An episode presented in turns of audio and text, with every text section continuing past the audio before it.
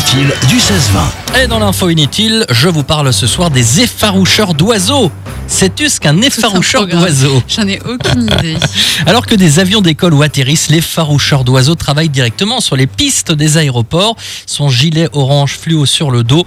Il doit en fait veiller à la sécurité des passagers et s'assurer qu'aucun oiseau ne reste près des pistes afin d'éviter évidemment toute collision avec les avions. Voilà ce qu'un effaroucheur d'oiseaux.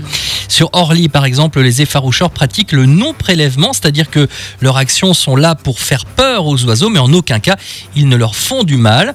Ils ont bien. bah oui, bien sûr, évidemment. Ils ont par exemple un pistolet à fusée ou un appareil qui diffuse des sons de détresse et de cris d'animaux. Voilà comment ils font peur aux oiseaux.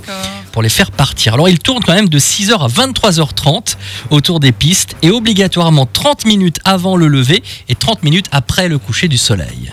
Les Tout journées d'été hein. doivent être plus longues que les journées d'hiver. Ah, j'imagine, ouais.